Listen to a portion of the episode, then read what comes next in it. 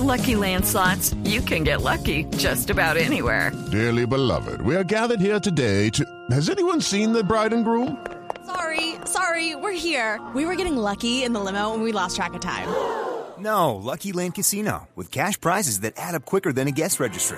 In that case, I pronounce you lucky. Play for free at LuckyLandSlots.com. Daily bonuses are waiting. No purchase necessary. Void where prohibited by law. 18 plus. Terms and conditions apply. See website for details. Hola. Halloween está a la vuelta de la esquina. Por eso es pertinente preguntarnos qué pasa con la gente que quiere disfrazarse de asesinos seriales. ¿Es normal? ¿Peligroso? ¿Qué dice la psicología al respecto? Hablemos sobre eso. No dejen de escuchar. Desde que Netflix estrenó el 21 de septiembre Dahmer Monster, la historia de Jeffrey Dahmer, serie que retrata la vida de uno de los asesinos seriales más populares de Estados Unidos, en redes se ha sentado un debate que para la mayoría ya alcanzó resolución. Si te vemos vestido de Jeffrey Dahmer en Halloween, te vamos a golpear. De hecho, plataformas como eBay han prohibido la venta de cualquier producto alusivo a Dahmer por ir en contra de la política de violencia y criminales violentos.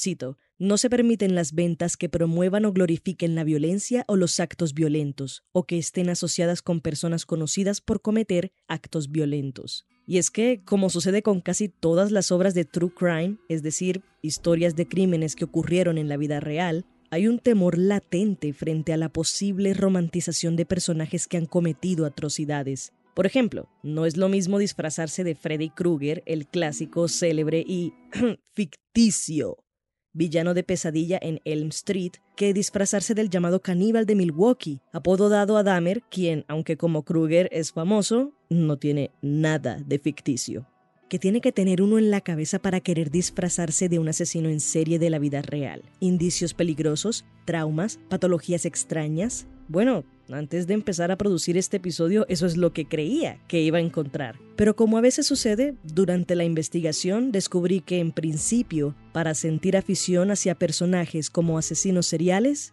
solo hay que ser humano.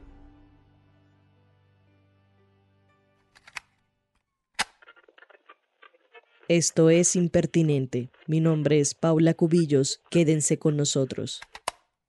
Es importante que tengamos claro que en los últimos tiempos ha habido un auge de estos perfiles en cine y en las redes sociales, hasta el punto incluso de parecer de que se trata de víctimas del contexto y que por ende vamos a, a, tratar a esas personas como si tuviéramos, como si fueran víctimas, o sea, sintiéndoles mucha empatía. Es así que cuando estamos frente a una pantalla y nos cuentan la historia desde el lado del villano, vemos una perspectiva diferente de cómo detalla más la vida de estas personas y de los motivos por los cuales llegaron a cometer los actos dentro de esos sucesos que en muchos casos, en muchos de los casos son humanizados. Quien habla es Gabriel Balaguera psicólogo y magíster en investigación criminal. Es representante del campo de epistemología e historia del Colegio Colombiano de Psicología en la sede de Santander. En nuestra conversación, Balaguer dijo que hoy más que nunca estamos viendo la historia de Caperucita Roja desde los ojos del lobo. Y eso hace que sintamos mucha más empatía por estas personas y al tener popularidad hace que yo pueda encajar dentro de los círculos sociales y que yo quiera estar allí. Eso es,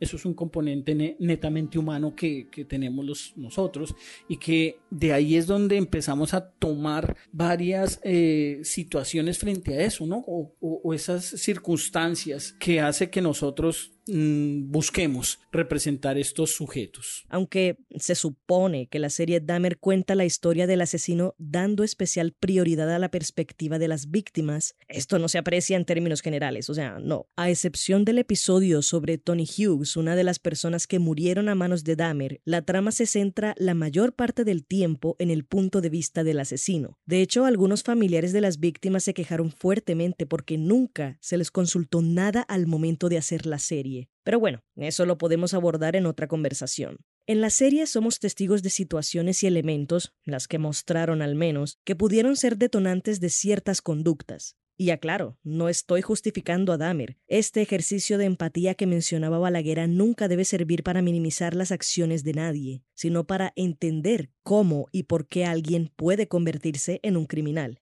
Por ejemplo, según Luis Alfredo Garavito, un asesino serial colombiano que violó y acabó con la vida de cerca de 200 menores de edad, tuvo una infancia llena de maltrato. Fue víctima de un padre alcohólico y violento que lo tocaba y fue abusado sexualmente por dos adultos de manera sistemática. Estas circunstancias facilitaron el desarrollo de ciertas patologías y comportamientos que, al final, produjeron que Garavito se convirtiera en la bestia. Pero de reconocer estas realidades a querer disfrazarse de él hay un trecho largo, ¿no? Tal vez, para empezar, ¿por qué se disfraza la gente? Esta tradición se remonta a una práctica celta que simbolizaba el año nuevo en esa cultura y que también era conocida como el Samhain, que significa el fin del verano. Por lo que en Irlanda se celebraba el Día de los Espíritus y el día que los espíritus caminaban en el mundo de los vivos en la noche del 31 de octubre. Esa era la noche que terminaba los lo claro y iniciaba la luz. El Halloween es una manera de cómo se buscaba alejar a los espíritus malignos, prendiendo hogueras, usando máscaras y disfraces para que las personas pudieran protegerse de que no se supiera su identidad frente a los espíritus malignos y poder ahuyentarlos. Pero hoy disfrazarse tiene que ver más con la expresión de la creatividad y salir de la rutina y las ideas preconcebidas al interpretar un personaje que no tiene nada que ver con nuestro día a día. Hombre, si quiero, hoy puedo ser un hada, un vampiro, un hombre lobo, o Juana Barraza Samperio, la mata viejitas, asesina en serie mexicana que causó la muerte de hasta 16 ancianas. Uy, esto último tiene que indicar algo peligroso y problemático, algún indicio de psicopatía o perversión, ¿no? Bueno, realmente no. Llegamos al punto más polémico del episodio. Que sientas interés por un asesino serial o incluso que quieras disfrazarte de uno no significa necesariamente que quieras ser así. Judy was boring. Hello. Then Judy discovered chumbacasino.com. It's my little escape. Now Judy's the life of the party. Oh, baby, Mama's bringing home the bacon. Whoa. Take it easy, Judy. The Chumba life is for everybody. So go to ChumbaCasino.com and play over 100 casino style games. Join today and play for free for your chance to redeem some serious prizes. ChumbaCasino.com. No purchase necessary. Void where prohibited by law. 18 plus terms and conditions apply. See website for details. O que lo vayas a imitar. Realmente no representa ningún peligro. Siempre y cuando, y ojo aquí, ahí sí hago acotación importante, siempre y cuando no pasemos la línea del fanatismo. Pues cuando esto sucede, cuando estas situaciones suceden, las personas tienen conductas que pueden llevarlos a problemas graves y que si observamos la historia de cada uno de estos personajes, veremos que el fanatismo es lo que hace que este sujeto sea peligroso en sus comportamientos. Acuño aquí una frase que decía Voltaire y era cuando el fanatismo ha gangrenado el cerebro, la enfermedad es incurable. Cuando pasamos del gusto de la admiración a una cuestión fanática es cuando de verdad empieza a develarse conductas problemáticas y peligrosas que sí hay que voltear a mirar y que sí hay que ponerle atención. También es cierto que aunque no sea regla general la relación entre afición e imitación, eso no significa que no puedan darse casos en los que ambos factores se combinan y detonan algo bien arriesgado. Podemos encontrar algunas patologías que tienen que ver con este comportamiento y que están más relacionadas con gustos o con parafilias del orden sexual. Si es el caso, pues que la persona se siente atraída por uno u otros de estos personajes. Pero tenemos algunas patologías como por ejemplo la enclitofilia. Esta se trata de una atracción que sienten algunas mujeres por la personalidad de asesinos y por la fragilidad de su personalidad, ¿sí? Por, por esa situación que está manejando y ve que allí hay un hombre protector. O tenemos otra patología como la hibristofilia, que es una parafilia por la cual la persona siente excitación sexual como respuesta por mantener una relación con una persona que ha cometido un delito atroz. Pero a ver, ¿a dónde pretende llevarnos esta conversación? ¿Acaso estoy tratando de decir que deberíamos poder disfrazarnos de asesinos seriales? ¿Sin problema alguno? No, para nada. Esa tampoco es la invitación. Si bien sentir interés por personajes antagónicos de la historia, como Garavito, no es algo malo per se, ¿por qué aún así no vemos disfraces de él en Halloween? Primero, porque no es fácil lograr la caracterización de este tipo de personajes. La mayoría de asesinos seriales no tienen rasgos físicos distintivos que los vuelvan identificables por todo el mundo, como Chucky o Jason de Viernes 13. Que te pongas una camisa de cuadros, te dejes el bigote, el pelo corto y uses gafas, no significa que vayan a reconocer tu disfraz de garabito. Segundo, y lo más importante, lo que hace que no veamos disfraces de ciertos criminales de renombre por la calle es la empatía que tenemos normalizada como consenso social. Imagina que la madre de una víctima de garabito te ve tratando de interpretar al hombre que abusó y asesinó a su pequeño. Es una escena demasiado bizarra, porque la mayoría conoce la historia de la bestia y lo que hizo, por lo que la conclusión tenderá a ser no, me sentiría muy incómodo si lo hiciera pero uno llega a esa resolución si tiene la información disponible. De lo contrario, uno simplemente no entenderá por qué no es bien visto disfrazarse de garabito. Y esta sí es la invitación del episodio de hoy. El interés por ciertos asesinos seriales no puede estar sostenida por mitos y mentiras. La información es la herramienta ideal para no caer en la romantización de estos personajes. Aquí es importante conocer la información conocer los contextos históricos, desde dónde se producen las cosas y cuáles fueron las causas que generaron los comportamientos y poder proyectar cuáles son las consecuencias de, ese tipo de conductas, tanto a nivel individual como a nivel colectivo. Siempre es importante que en materia de convivencia familiar se busque la forma de que los hijos sepan cómo buscar la información desde fuentes confiables. Estamos viendo cómo la sobreinformación en las redes sociales está creando realidades paralelas, realidades que no son, que no existen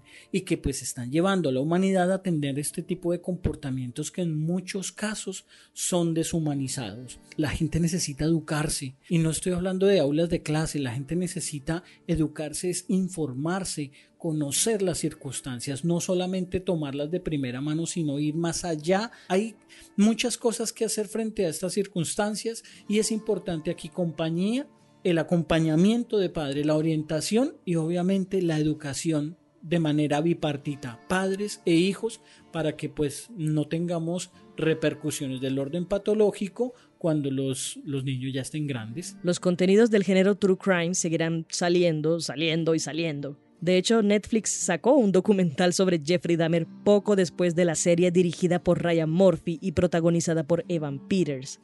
Dios, o sea, ¿qué necesidad? ¿Qué está pasando? Pues nada, las historias sobre crímenes reales siempre nos han interesado y nos seguirán interesando por mucho tiempo, desde asistir a ejecuciones en plazas públicas entre los siglos XIX y XX, pasando por A Sangre Fría de Truman Capote, hasta llegar a Serial de The New York Times. Es inherente al ser humano sentir interés por este tipo de contenido, y hoy el formato documental de no ficción pisa fuerte en las plataformas. Cada vez se consume más, y no podría estar más emocionada. Ojalá un día podamos explotar al máximo el potencial pedagógico del true crime y las conversaciones que surjan sobre la experiencia humana. Si el género logra no saturarse, imagina las discusiones que tendremos sobre todo tipo de realidades. Entonces, interesarse por la vida de personajes como Garavito será menos relacionado con la romantización, la deshumanización y los disfraces de mal gusto. ¡Feliz Halloween!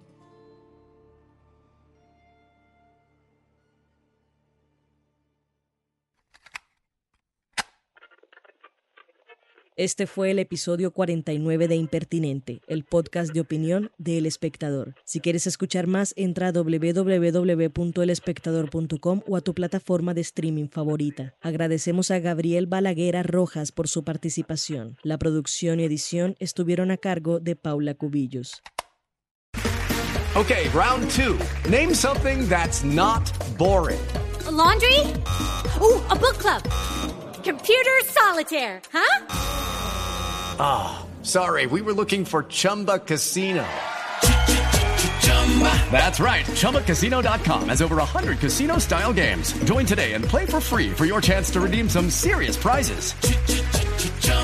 ChumbaCasino.com. No purchase necessary. Full prohibited by law. 18 plus terms and conditions apply. See website for details.